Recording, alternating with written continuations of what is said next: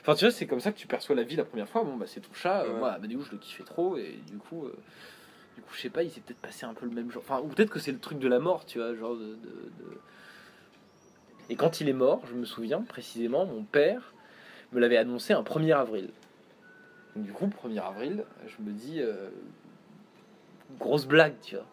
C'est du mytho, 1er avril, poisson d'avril, tu vois. Et en fait, le truc, c'est que c'était vrai. Mais j'ai gardé cette impression de c'est une blague. Il va finir par me le dire à un moment ou un autre, tu vois. Et, et, et ça m'a fait un peu la même chose avec mon grand-père. Parce que moi, je me souviens quand mon grand-père est mort, ça m'a énormément. Ça m'avait. c'est- Bon, c'est la première personne qui mourait euh, dans ma vie et ça m'avait, ça m'a choqué de ouf, tu vois. Et, je me souviens que le truc, en fait, c'est que lui, il était sous anesthésiant. Donc du coup, euh, il avait simplement un espèce de regard affolé et il tournait la tête de temps en temps comme ça et il disait rien, tu vois. Il parlait même pas. Et du coup, moi, quand je l'ai vu, euh, la première fois, je suis rentré, je suis ressorti tout de suite, je pouvais même pas supporter parce que je pensais, moi, je m'étais visualisé le truc en mode, euh, tu sais, t'as ton grand-père qui est à côté de toi qui dit, t'en fais pas, Pablo, la vie c'est ça, machin et tout, tu vois. Le plus frustrant dans la maladie, c'est qu'on la comprend pas. Et j'aimerais pouvoir être médecin pour que quand je suis malade, je puisse savoir pourquoi et comment j'ai mal. À 16h50, après m'être réveillé dans le début de l'après-midi, au milieu du néant de pensée du réveil, j'ai la curiosité d'un lieu, non, ça c'est pas terrible. Ce lieu me mènera d'écrire mon rêve matinal. Il n'en reste plus que l'union de deux images, pliées par les vecteurs de volonté de quelques personnes. Moi en personnage, moi en penseur du rêve, Maria, des adjuvants, des opposants, etc. Je suis passé par la rampe de l'escalier de la bibliothèque et je suis tombé dans le vide, à une distance du sol raisonnable, pour que je ne meure pas mais que je sois seulement gravement blessé. C'est l'occasion d'avoir peur de mourir. Par la fenêtre du rez-de-chaussée où je me suis écrasé, on voit la pelouse où l'enfance avait cherché des coccinelles près des fauteuils, des dessins d'enfants, cloches sonnant la récréation d'une école abandonnée.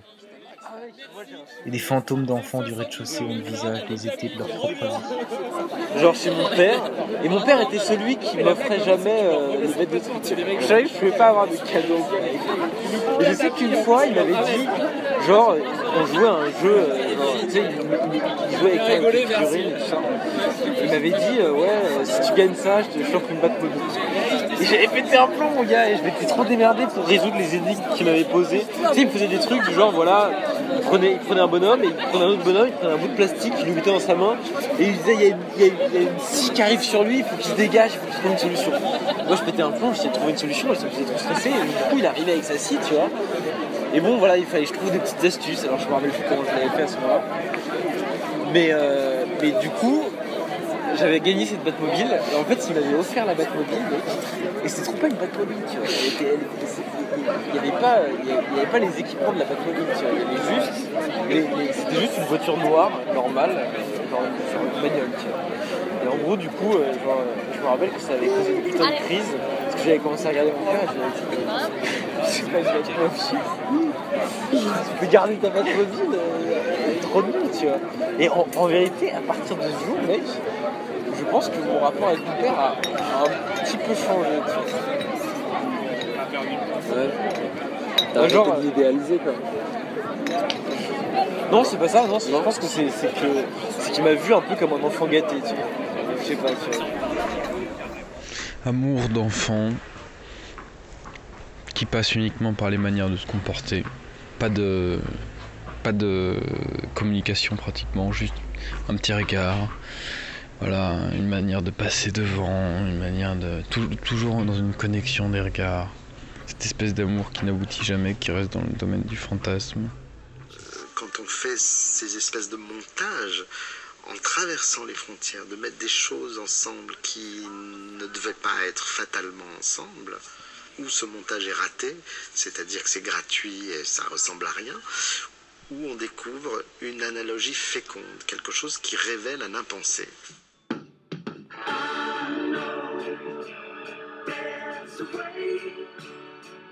We can make a